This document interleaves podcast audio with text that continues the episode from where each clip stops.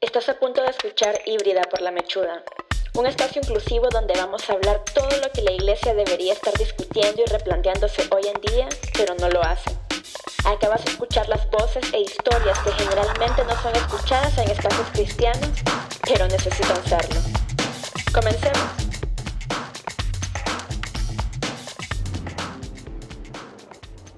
Hola, gracias por estar acá en otro episodio de Híbrida por la Mechuda. Este es un episodio que se los debo hace bastante tiempo, ya un par de meses de hecho, y es el episodio donde vamos a conversar con la teóloga especializada en Nuevo Testamento y griego koiné, Cristina Conti. Cristina Conti es nacida en Montevideo, Uruguay, pero reside en Buenos Aires, Argentina ya hace unas cuantas décadas. Ella es profesora en seminarios teológicos, pero más allá de su conocimiento y lo inteligente que es, que es muy importante eso, algo que me impactó muchísimo fue el amor y la compasión que irradia desde a través de una pantalla o en persona. Cuando nos reunimos, ni más ni menos, para marchar juntas en la marcha anual de Orgullo LGBT acá en Argentina, en Buenos Aires, desde el primer momento en que cruzamos palabras, me sentí tan acuerpada, tan escuchada. Y eso es justamente lo que transmite el episodio de hoy. Que debo admitir, el audio no es el mejor porque fue en una cafetería, no lo grabamos en un espacio cerrado. Chris tenía que volver a Uruguay y nos reunimos en una cafetería, así que van a escuchar el fondo de lo que es tomar café en Buenos Aires. Pero no dejen de escucharlo, el contenido es buenísimo, hablamos de feminismo, de su rol como aliada, por qué apoya a la comunidad LGBT, su experiencia como mujer en una denominación bautista, todas las críticas que ha recibido, cómo las afronta y todo el amor que ha recibido de la comunidad LGBT. Así que los invito a escucharlos, como siempre los invito, pero acá tengan un poco de paciencia con el audio. Me disculpo de antemano, pero no quise dejar de publicarlo. Por eso es que me tardé un poco porque intenté mejorar el audio, pero al fin y al cabo el contenido es lo que importa. Así que sin más que decir, Escuchemos a Cris. Bueno, muchísimas gracias, Cristina, por estar acá. Eh, sí, en este episodio del podcast de, La Mechuda que híbrida, que te explicaba un poco que es iniciar conversaciones en cuanto a la inclusión LGBT en contextos cristianos. Y de hecho yo hace un montón eh, sigo tu, tu trabajo porque me llamó muchísimo la atención desde tu rol y tu perspectiva de aliada porque sos una persona que en realidad no ha vivido de primera mano, no, no sos una persona lesbiana o bisexual eh, em, con una sexualidad diversa, pero por alguna razón que nos vas a contar ahora, eh, pensás y sentís que es una causa importante, que vale la pena que la, que la iglesia, que el cuerpo de Cristo asuma su rol, su responsabilidad con las personas. Entonces no sé si nos querés contar un poco de vos y por qué es tan importante esta causa. Soy feminista desde que tengo uso de razón. No recuerdo algún momento en que yo no haya sido con ideas feministas en esa época, ni, ni tuviera idea de lo que era el feminismo porque era una niña pero siempre tuve esas ideas y eh, como feminista me daba cuenta de la opresión que sufríamos las mujeres en una sociedad que en esa época todavía no se la conocía como patriarcal, pero se decía sociedad machista o cosas por el estilo. Y, eh, o sea, no, no, tenía teoría ninguna yo en aquella época, era todo de lo que veía, lo que observaba y lo que sentía y lo que, lo que se sufría por ser mujer. ¿No le puedes poner un nombre como tal? No le, no le puedo poner un nombre en aquella época porque no había todavía una teoría feminista, eh, por lo menos yo no la conocía, como, como niña o adolescente no la conocía. Después, más adelante, sí la empecé a conocer y pude ponerle nombres y palabras a esas cosas, pero en aquella época no. Y, pero tenía todo, siempre esa, esa intuición de que había cosas que no estaban bien y que había una desigualdad patente para nosotras y que todo era no y todo era problemas para las mujeres y para los varones no. Entonces había ahí una discriminación y una, y, una falta de igualdad muy patente. Entonces eso... Eh, hizo que yo fuera feminista y que siempre peleara por los derechos nuestros y todo lo demás. Con, el, con los años y con el tiempo empecé a entender que eh, no éramos, no solo que no éramos las únicas oprimidas, lo cual es evidente, sino que todos los oprimidos estábamos en el mismo bote.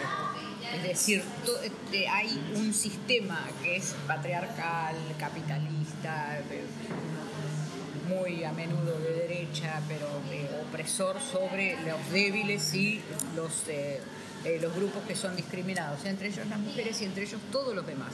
Y que como feminista yo debía luchar no solo por lo que me eh, afectaba a mí personalmente como mujer, sino por lo que afectaba a todos los demás grupos oprimidos.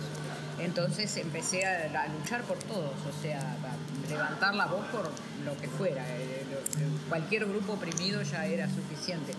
Me acuerdo de niña cuando me enteré de lo que les habían hecho a los judíos en la Segunda Guerra Mundial, mi abuelo me lo explicó y no sé qué, yo me puse furiosa y estaba totalmente loca con ese tema y, me convertí en una defensora de judíos desde entonces. Era una nenita chica, mi abuelo me llamaba defensora de pleitos perdidos. se reía porque yo era siempre... Pero es un título bastante lindo, la verdad. Sí, es lindo, sí, sí. Yo lo, tomaba como crítica, pero ahora con los años lo veo como que mi abuelo, como lo decía, medio con orgullo que yo fuera una defensora de pleitos perdidos, porque aunque eran pleitos en los que yo no solo no podía influenciar, sino que ya habían sido, habían tenido lugar como el holocausto o tantas otras injusticias, eran de hecho pleitos perdidos, pero igual yo peleaba por eso y, trataba y, defendía esas causas que me parecían justas aunque era chica. Es interesante ahora que hablas de tu familia porque en realidad eh, tengo entendido, he leído que tu familia no era cristiana en realidad no creciste en un hogar cristiano. Todos ateos. ¿Cómo llegaste al cristianismo entonces? ¿Cómo pasó eso? Me crié, me crié, como atea, rodeada de ateos. Todo el mundo era ateo en mi familia, excepto algunos que eran católicos nominales, pero nada más. Y, pero eh, a los 11 años, viste que los, eh, más o menos a los 11, 12 años es cuando em, entra la edad de la razón en el ser humano. Y entonces te empezás a plantear cantidad de cosas que de niña no te planteabas.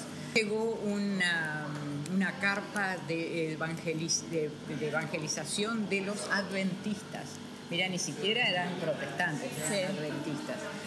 Y yo ahí descubrí que Dios existía y me hice cristiana a, mi manera, ¿no? No, iba, no iba ni a la iglesia ni nada, recibí, recibimos unas, ellos ofrecían unas lecciones de Biblia de los adventistas, entonces venía una señora adventista a casa y nos daba unas, unas lecciones de Biblia, pero era prácticamente todo sobre el libro de Daniel y las profecías del fin, esas estupideces. En aquella época me parecía, ah, mira qué interesante, pero ahora lo veo y digo, qué estupideces, porque había cosas infinitamente más importantes, como por ejemplo la predicación de Jesús y sus enseñanzas, que eso prácticamente ni lo veíamos, era puro Daniel y Daniel y, Apocalipsis. Eh, pero de todas formas me sirvió para eh, empezar a creer en Dios y para declararme cristiana, a mi forma, a mi manera y sin ir a ninguna iglesia. ¿No te causó conflicto con tu familia? No, para nada, porque como ellos eran ateos humanistas, mm. eran eh, totalmente librepensadores, que cada uno hiciera como le pareciera, que cada persona era libre de pensar lo que quisiera y de, creer en lo que le, le pareciera mejor. Entonces nunca me hicieron problema, mi papá se reía un poco y decía, ah, son las locuras de la gorda y nada más, y lo dejaba así, como son, son eran locuras mías, así que cada uno con lo suyo. Así que no, nunca jamás me hicieron problema. Ellos siguieron en lo suyo. Mi, mi madre se terminó convirtiendo ya de vieja en una iglesia de estando acá.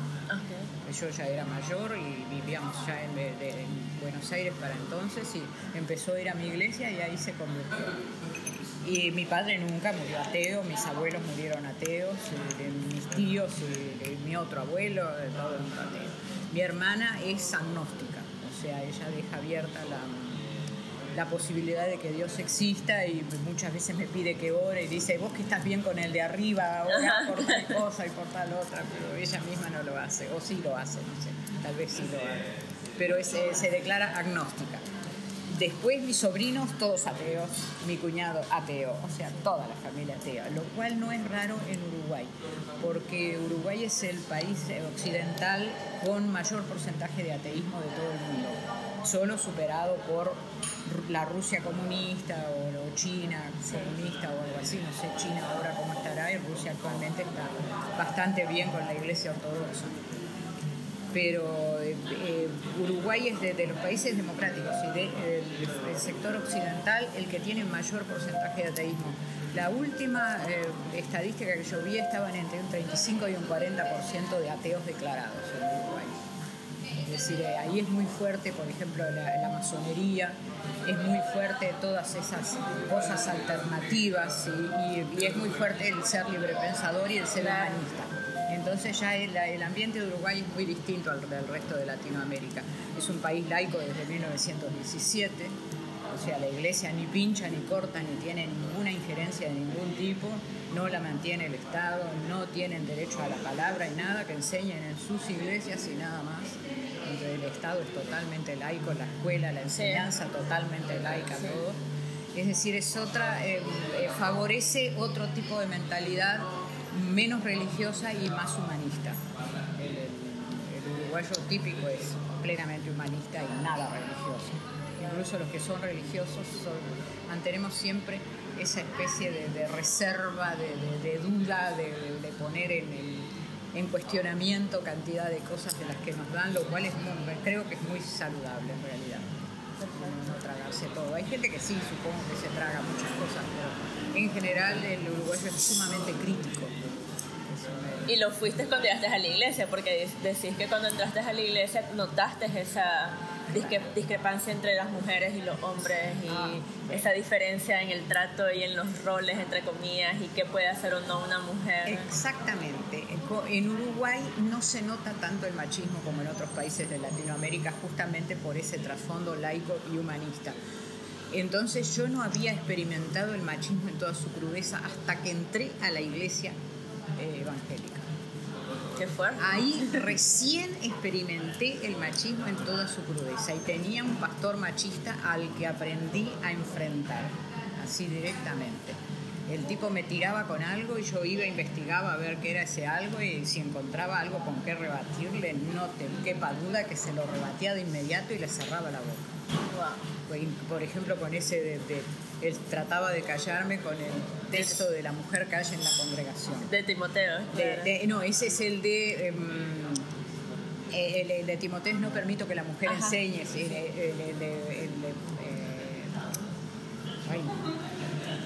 El, otro es el de 1 Corintios 14, ah. en ese.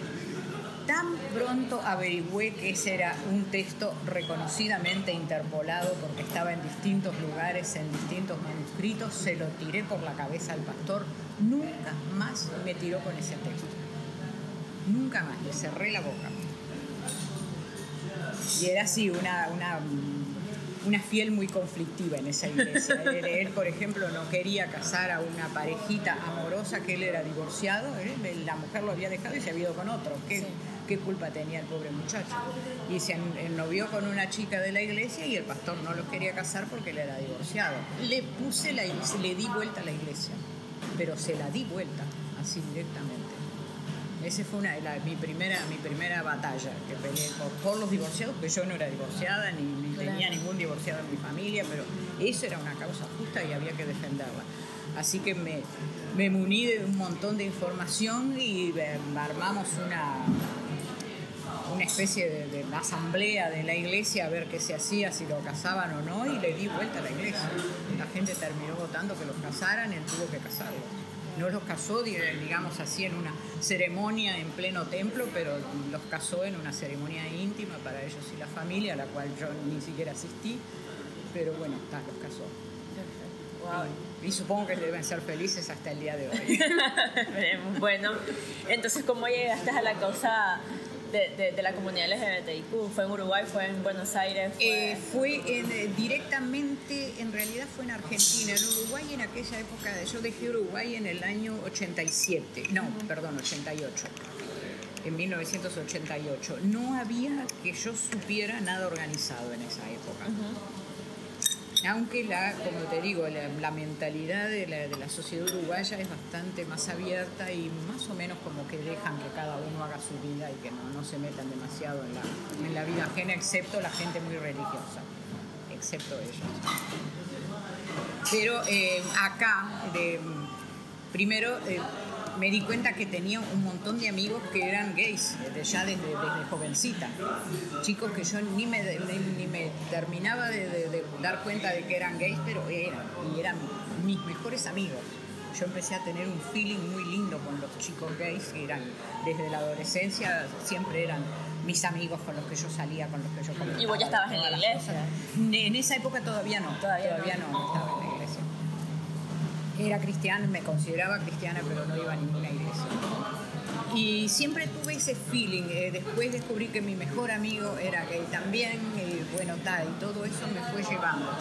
Después, eh, en Uruguay no había muchas batallas para pelear porque no, no se veían las cosas muy incluso en las, después que empecé a ir a una iglesia bautista, había un chico que era obviamente gay, pero nadie le hacía problemas, es decir, no, tampoco él era demasiado eh, escandaloso, ni mucho menos, pero nadie le hacía problemas por eso, ni, lo discriminaban, así que tampoco había mucho por lo cual pelear.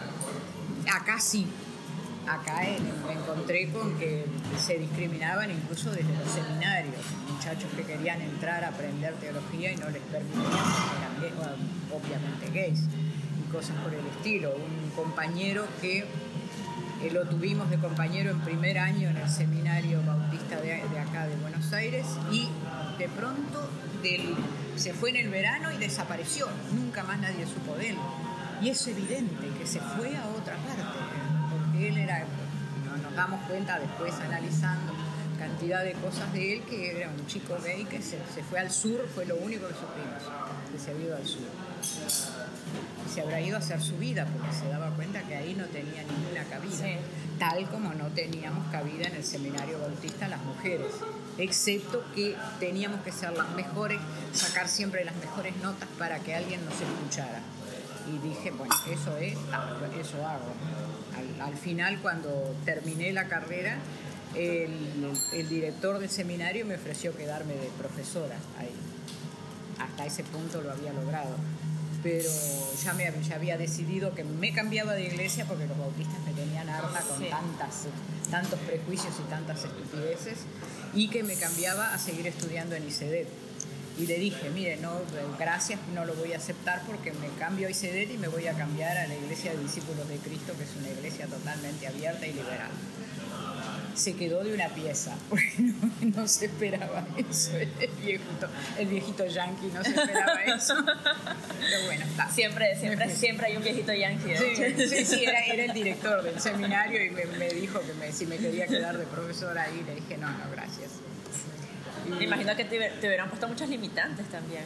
Claro que sí. yo veía como lo que pasaba con otras profesoras. Tenía una profesora de, de teología sistemática excelente que se había tenido que venir ella y el esposo, que también era misionero, acá a, la Argentina, porque acá ella podía enseñar, pero en Fort Worth, Texas, donde, de donde ella había estudiado y la consideraban el bicho raro porque había terminado una carrera en teología, no le daban lugar para enseñar. Así que el esposo dijo, bueno, nos vamos para Argentina, que él ya había estado acá, y se vinieron y enseñaban los dos en el seminario. Es decir, hasta ese punto, gente con una con un llamado y con una vocación y con una preparación y, realmente excelentes en lo que hacían, que por ser mujer no le daban el lugar que, se, que le correspondía y eso no puede ser. De hecho es interesante porque generalmente la, esto es una ley, esto es un, es un hecho, las denominaciones que todavía mm. aún batallan en cuanto al rol de la mujer son las menos abiertas a la inclusión LGBT y tiene todo el sentido del mundo porque todo viene de la raíz del patriarcado. Claro. Entonces, obviamente, como todo viene de la raíz de, de ser una institución sumamente patriarcal, si tu denominación todavía ni siquiera se ha planteado qué también o mal está tu perspectiva en cuanto al rol de la mujer y cómo estás oprimiendo a la mujer en tu misma iglesia, no vas a dar el siguiente paso de, a otras minorías eh, y a otro, a otro sector que es igualmente oprimido. menos todavía. Menos, todavía, porque ahí se juntan además los prejuicios de género. Sí. Eva, hay prejuicios de género en el tema de las mujeres también, pero ahí se juntan otros, otras cuestiones como de pecado en la Biblia y ese tipo de estupideces que, realmente no, no tienen ni pies ni cabeza pero se han creído tradicionalmente de, por siglos. Así que no, no, no, era un lugar para mí. Terminé ahí la licenciatura porque dije, ya que estoy acá la termino, pero había empezado a hacer clic desde el segundo año, cuando empecé a aprender hermenéutica y cómo interpretar la Biblia de otra manera que no fuera literal, ahí se me, se me rompieron los esquemas con los bautistas, pero bueno, terminé porque no iba a, irme a la mitad y terminar en otra parte. Em, en un punto vos me habías comentado de que estabas segura que era el llamado de Dios para tu vida, o sea, apoyar y defender a la comunidad LGBTIQ. ¿Cómo, te, cómo llegaste a esa realización? ¿Cómo pasó todo? Sí, una, una historia personal eh, creo que me llevó a ese, al punto de investigar eh, y envolverme en todo el tema LGBT, cosa que nunca había hecho antes a pesar de tener amigos gays desde la infancia, desde la adolescencia, de la infancia tal vez sí, no sé, en esa época uno no se daba cuenta de las cosas, pero desde la adolescencia sí, claramente he tenido amigos íntimos, así muy queridos, eh, gays y siempre fui solidaria con ellos. Mi, mi mamá tenía un primo gay también que era modisto, que era amorosísimo y yo lo quería mucho.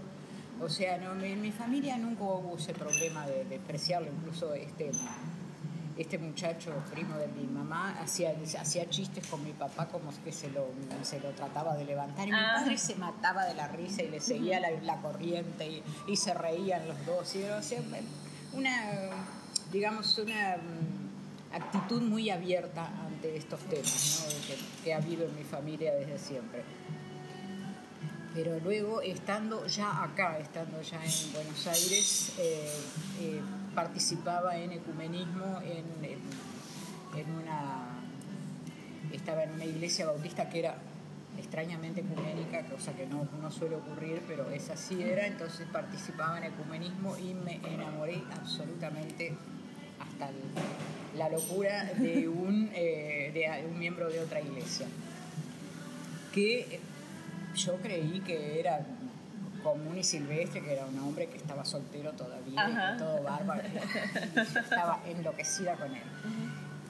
Hasta que un día eh, este, este hombre había invitado a mi amigo, este, que, que es gay, que estaba estudiando acá también, lo había invitado a cenar y él me llevó a mí también. Entonces fuimos a la casa, estuvimos cenando, qué sé yo cuánto. Cuando nos estábamos por ir, llega un muchacho a la casa. Y bueno, al ratito nos fuimos y nada más. mi amigo me dice, ¿qué viste ahí? así todo, todo inquisitivo. ¿Qué, fue, lo que viste? Y sí, el, chico que vino porque está viviendo en la casa del pastor. Dice, no es un chico que está viviendo en la casa del pastor así nomás. ¿Qué viste ahí? Y traté de, darle vueltas por todos lados y, al final tuve que admitir, no me digas que es gay y que son una pareja gay. Me dice, sí, son una pareja gay.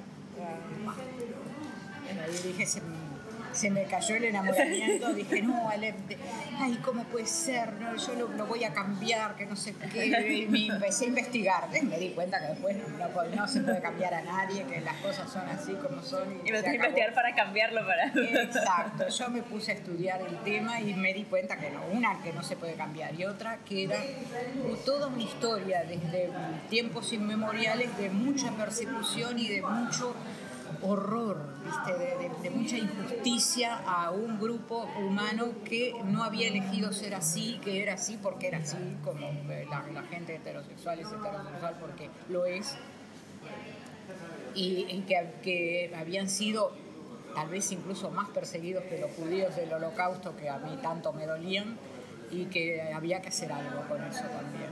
Entonces yo no sé si la, Dios fue guiando todas las cosas para llamarme a un ministerio con las personas LGBT o yo asumí un ministerio en defensa de las personas LGBT porque lo he hecho desde entonces, hace casi 30 años hasta ahora. ¿Y cuáles han sido los, digamos, ciertos comentarios negativos primero de oh, gente de la iglesia? Comentarios negativos de todo tipo, sobre todo en iglesias conservadores como, conservadoras como la Bautista, me acusaban a mí de ser LGBT y yo decía, solo los mezquinos defienden lo que, les, lo que les interesa personalmente. Yo defiendo lo que es justo, aunque no me afecte, no soy. Entonces hay que luchar por eso. para que sí puedan hacerlo y sí sean aceptados y vistos como personas normales, cada uno con su sexualidad, cada uno con su diversidad, como las la naturaleza misma nos muestra que todo es diverso, los árboles no son todos robles, hay de todo tipo de árboles, que, de hoja caduca, de hoja eh, perenne, con flores, sin flores, es decir, que la, misma naturaleza es diversa. Si la naturaleza es diversa, ¿por qué no va a ser diverso el ser humano? Eso es parte de la creación de Dios, la diversidad. Y Dios se complace, estoy, pero te lo doy firmado que Dios se complace en la, la diversidad. Y vos como, como teóloga, entonces estás bastante tranquila en cuanto a tu perspectiva sobre la homosexualidad, porque me he encontrado con muchas personas que dicen ser abiertas e inclusivas, pero su perspectiva es más de... Eh, no hay que, o sea, todos somos pecadores y no voy a tirar, yo no voy a tirarle piedras a nadie, o sea, quien esté libre de pecado tire la primera piedra, pero es una perspectiva muy condescendiente, muy de sigo pensando que es pecado, sigo pensando que estás mal, pero te voy a mostrar el amor de Cristo y yo no me meto en tu vida, entonces porque todos somos pecadores. Tu perspectiva es... Eh, pero, eh, además, en eso está implícito el pero espero que cambies. Y no tienen por qué cambiar porque no hay nada para cambiar. Y eso es una cosa que tiene que quedar muy clara, no hay nada para cambiar. Cada persona es como es y así es, es como lo hizo Dios. O sea, no hay nada para cambiar. El que es de una forma es de una forma y el que es de otra forma es de otra forma y todos somos hijos de Dios de la misma manera. Y Dios no hace acepción de personas, tampoco por cosas como el sexo. Y además, eh, después de haber salido de los bautistas y toda esa teología conservadora, entonces me, me fui a buscar la iglesia más liberal que pude encontrar, que es la de los discípulos de Cristo, y ahí estoy hasta ahora, desde el año 92 hasta, hasta el día de hoy y en esa iglesia, en todas estas iglesias muy progresistas, no hay una idea muy firme de pecado. Mi idea de pecado es que alguien elija libremente hacer lo malo antes que hacer lo bueno, eso es pecado. El resto no es pecado nada. Solamente una elección libre por el mal antes que por el bien puede ser pecado.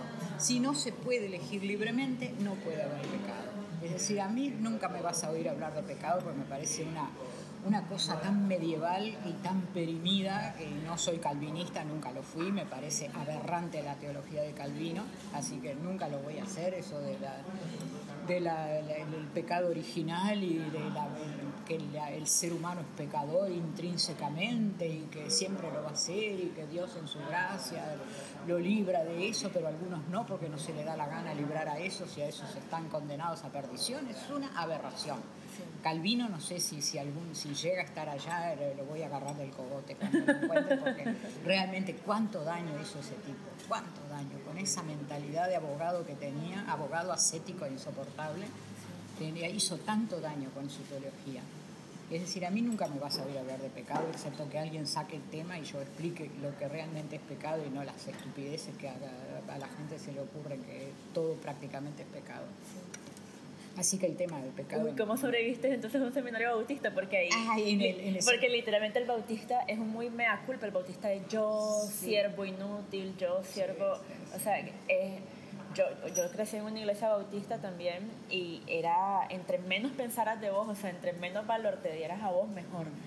De hecho, esas son una de las cosas que a mí me dijeron cuando yo salí del closet, es igual es Cristo el que vive ahora, no sos vos, tenés que tenés que ser nueva criatura. Y tenés que cambiar. Tenés que cambiar. Si Cristo te hizo nueva criatura, aunque te cueste, es la cruz que tenés que cargar porque no importa el sufrimiento y no importa todo lo que te duela, lo importante es que sigas a Cristo. Siempre era vos disminuyéndote, vos no, dándote valor, era literalmente primero Dios, después el prójimo y por último vos siempre, siempre.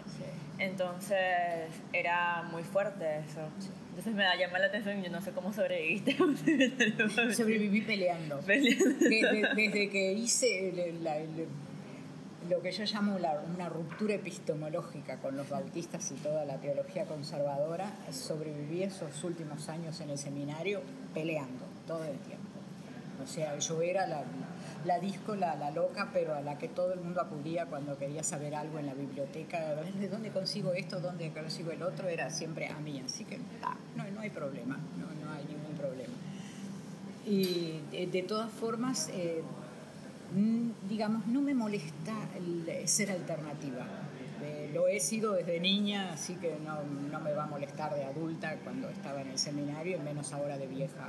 No, me molesta para nada ser alternativa. Yo, me encanta, al contrario, me encanta porque de esa forma abro brechas, creo conciencias, tengo mis convertidos, gente incluso en el en el Facebook que pensaban de una manera muy fundamentalista y con mi, mi prédica a través del Facebook, gente que no he visto en mi vida jamás y posiblemente no los vea porque viven al otro lado del mundo y sin embargo han cambiado su forma de ser, se han lo que yo digo como convertido a una teología de amor, de aceptación, de, de considerar al prójimo como igual y como dejar el tema del pecado de lado, déjenselo a los calvinistas, porque realmente no tiene el menor sentido.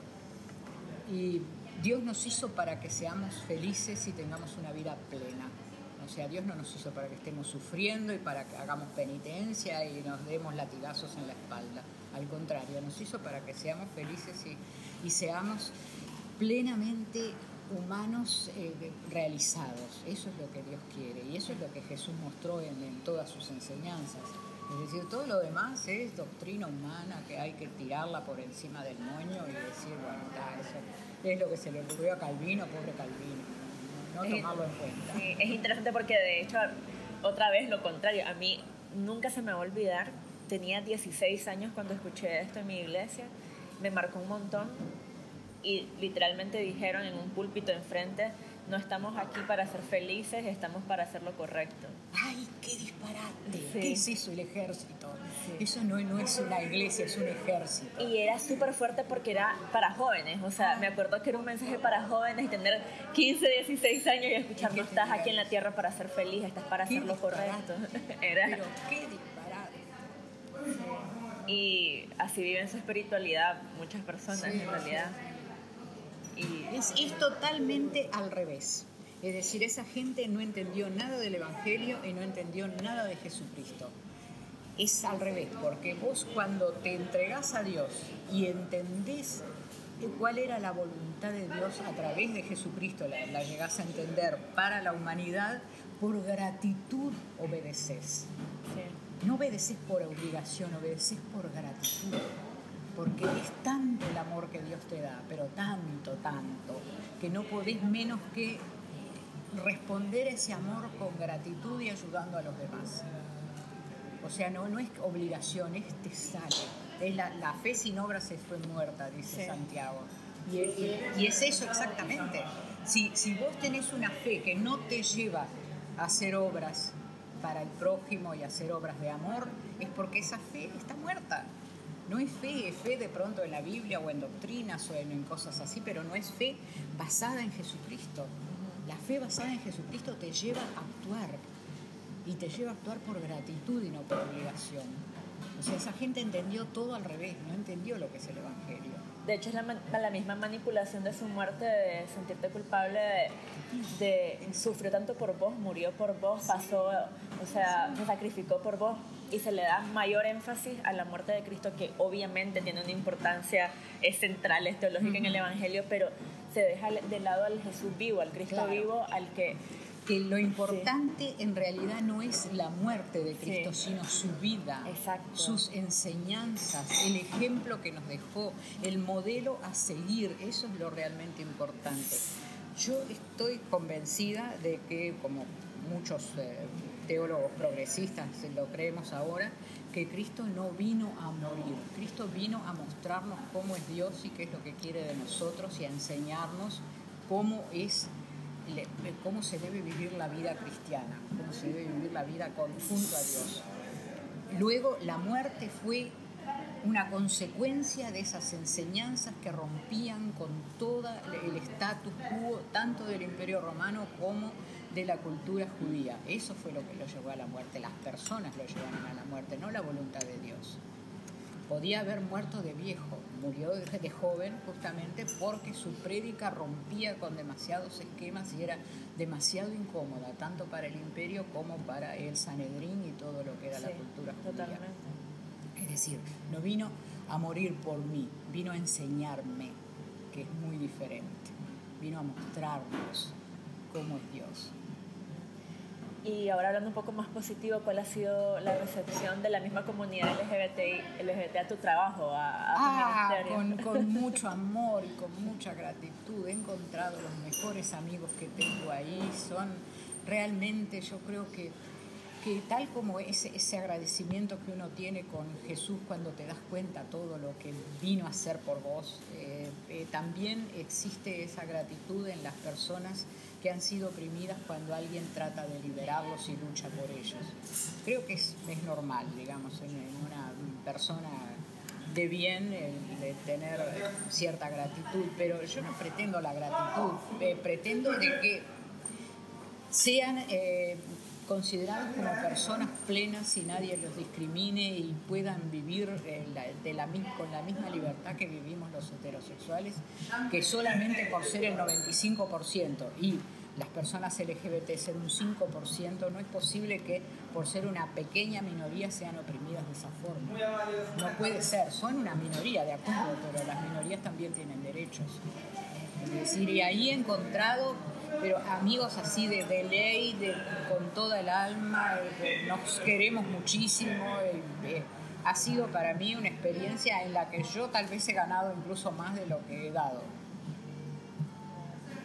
Y es lo que debería de hacer el cuerpo de Cristo, al fin y al cabo. y no lo está haciendo. De hecho, cuánta gente me he encontrado, cuántos lastimosamente jóvenes, la mayoría jóvenes que me he encontrado que han dejado la iglesia por más que les encantaba servir a Dios, que les encantaba ir, que les encantaba congregarse y el dolor que tienen de no, no siento que no pertenezco, no me, o sea, no, no me siento acorpado, no me siento parte del mismo del cuerpo que más bien debería de, protegerme, debería demostrarme el amor de Cristo y no, no lo está haciendo. ¿Cuál debería, ¿Qué debería de hacer la iglesia? ¿Cuál es el siguiente paso? ¿Ves, posible que la iglesia al final se abra a la comunidad? Eh, las, las iglesias que tienen una mentalidad abierta y progresista ya se han abierto y ya se están abriendo. Muchas de ellas haciendo bodas de, personas LGBT y aceptándolos en cargos ministeriales y no haciendo ninguna diferencia entre unos y otros. Acá hay varias iglesias de ese tipo. En las iglesias conservadoras no aceptan ni a las mujeres, así que imagínate cómo van a aceptar a las personas LGBT. No aceptan al 50% de la humanidad, menos van a aceptar a un 5%. Es muy difícil, en ese ambiente no tienen arreglo. La única forma es eh, irlos educando poco a poco, no tienen ni idea, entonces inventan cosas en base a sus prejuicios y a su eh, falta de, conocimiento y a su ignorancia supina y a su tratar de sentirse superiores aplastando a otros. Ese tipo de pastores hay que sacarlos de las iglesias. Hay que librarse de ellos uno por uno hasta que ya no quede ninguno y las iglesias sean lo que deben ser el cuerpo de Cristo de verdad, donde todos sean bienvenidos, donde a nadie se le haga problema por cosas que no sean faltas de amor al prójimo. Solamente son eh, cosas por las cuales, a las cuales uno debe exigir un cambio en las cosas que perjudican a otros. Por ejemplo, en esos pastores que perjudican a la comunidad LGBT. Esos sí que son pecadores y necesitan hacer un cambio. Pero no las personas que no le hacen daño a nadie no las personas que viven su vida en amor y en servicio a los demás, pero tienen una característica que es distinta a la de la mayoría. Ahí no hay nada para cambiar. La, la, piedra de toque, la regla de, Dios para todas las cosas es el amor al prójimo.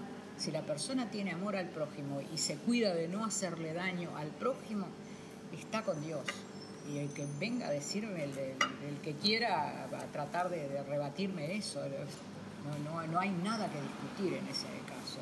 El, que no entendió eso es porque no conoce a Cristo y no entendió el Evangelio. Eh, me quedo con eso porque mucha gente me ha dicho que por qué seguir intentando educar o luchando por, eh, dentro de una comunidad en el cristianismo que me hizo tanto daño? ¿Por qué intentar todavía entablar conversaciones o generar espacios que promuevan estas conversaciones de inclusión? Y yo lo que digo es porque al fin y al cabo yo lo que sigo es a Cristo, porque Cristo, Cristo me muestra, me muestra justicia, me muestra amor, me muestra equidad, es todo, o sea, para mí eh, de hecho, el Evangelio o sea, es, hermoso, es, totalmente hermoso y desgraciadamente no es lo que, se, lo que se percibe y lo que se muestra en las iglesias. Eh, ¿Qué es lo que te ha hecho vos quedarte en el cristianismo, incluso estudiar teología y prepararte? Bueno, en, parte es para responder al llamado de Dios. Decir, si Dios nos llama a determinada cosa, a mí me llamó antes de incluso de llamarme a defender a la comunidad LGBT, me llamó a estudiar teología, a prepararme en eso para ser eh, teóloga biblista, en, este, en mi caso, y enseñar. Eh, yo me di cuenta que Dios me llamaba a eso claramente y que tuve que estudiar para responder a ese llamado y lo he respondido hasta el día de hoy. Cada uno tiene que estar donde Dios lo llama y donde Dios lo pone. Y cuando Dios llama y pone, no hay que decir, ay Señor, quién sabe que no, no, hay que decir, yo aquí estoy, chao, y Él pone todo lo demás. Dios pone todo lo demás, eso lo he comprobado innumerables veces en mi vida, que uno lo único que tiene que poner es la disposición. Cuando vos pones la disposición y le decís a Dios, aquí estoy, envíame a mí, chao. Pone todo lo demás, abre todas las puertas, abre todas las posibilidades, todo lo que, lo que tenía planeado se cumple porque realmente vos pusiste la disposición a hacer lo que Dios quería. Y en cuanto a este tema de los chicos que están muy heridos y, realmente muy heridos, y la gente que ha dejado incluso a Dios porque lo han alejado estos pastores y yo no, digo ya ni iglesias, porque iglesias es también la congregación que muchas veces se deja llevar de la nariz por un pastor ignorante y lleno de prejuicios.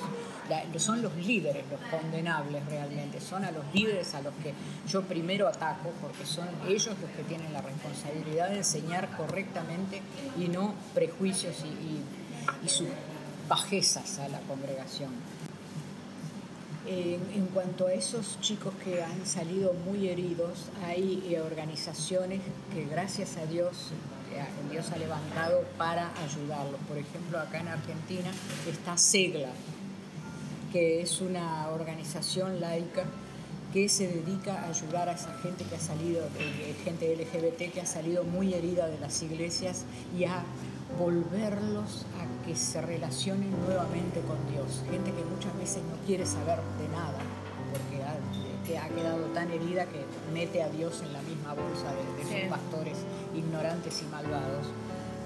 Esta, organizaciones como Segla eh, los ayudan a entender que Dios los acepta y que Dios los está, les está dando la bienvenida y que si no consiguen una iglesia donde congregarse, que se encuentren dos o tres a estudiar la Biblia y eso ya es una iglesia. Porque Jesús dijo, donde haya dos o tres reunidos en mi nombre, ahí estoy yo. Así que eso es una iglesia. Y, que se reúnan como sea, pero que no se aparten de Dios. Que no dejen que ese rechazo de una, de una organización humana Con, con líderes muchas veces... Em, llenos de, cuestiones que a veces son incluso represiones propias, eh, que, las, eh, las, vierten hacia los demás, las proyectan hacia los demás, que no dejen a Dios y que vuelvan a Dios esas personas que han sido tan, tan heridas. Y esta organización ha llevado de vuelta a Cristo a, a cientos y cientos de personas que estaban y este tipo de organización es posible que existan también en otros países. Habría que averiguar con los de CELA, que ellos tienen que saber de organizaciones paralelas que hayan en otros países también. Pero es, es importante eso, no abandonen a Dios, no abandonen a Cristo, porque ellos son lo principal, son lo, que da razón de ser a nuestras vidas. Los seres humanos van y vienen, Dios está, está ahí siempre, siempre nos, abraza y nos cuida y nos, acepta tal como somos. Así que no, a no, no abandonar eso, abandonen las iglesias. Yo me cambié tres veces de iglesia, ¿qué importa? Uno tiene que estar donde tiene que estar. como siempre digo, Cristo es uno, pero iglesias hay muchas, como para que cada uno elija donde se siente cómodo. y dónde es bienvenido. En el caso de, los, de los grupos que son discriminados, dónde es realmente bienvenido. Porque una iglesia que excluya deja de ser iglesia automáticamente. Ya no, no es más iglesia. La iglesia es inclusiva o no es. Bueno, la verdad es que sí, si en mi iglesia hubiera gente como probablemente no me, hubiera terminado yendo. Muchísimas gracias, Gris, por tu, por tu tiempo. La verdad es que yo te lo dije cuando te invité a esto por Facebook, que miro muchísimo a Cristo en vos y, la verdad es que... Gracias por decir eso. Sí, no, definitivamente y, se percibe, se percibe bastante y, y lo agradezco. Así que muchísimas gracias por tu tiempo y por todo lo que haces por la comunidad. Muchas gracias a vos.